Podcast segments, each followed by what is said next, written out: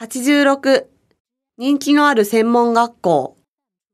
会話1先生、ちょっと相談したいことがありますが、いいでしょうか？はい、どうしましたか？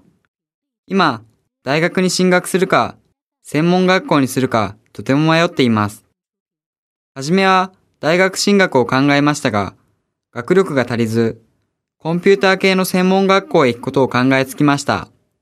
でも、大卒でないと、就職が厳しいと言われていますが、先生、私はどうすればいいでしょうか？高橋さんは大学に進学したいんですか？はい。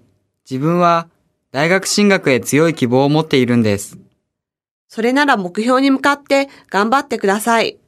でも、私の学力では最低2、3年間は勉強して合格できないと思います。今は定員割れの大学が多数あります。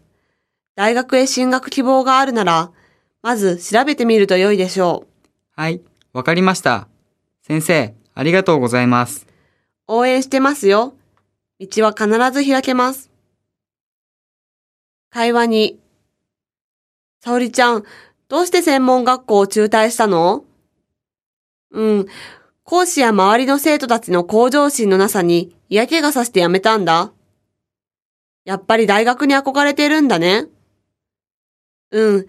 中退後は就職も考えたけど、親からお前みたいなやつ、どこの会社が取るんだよ、と言われたので、とりあえず就職するために大学進学を目指そうとしてるんだ。しっかりと頑張ってね。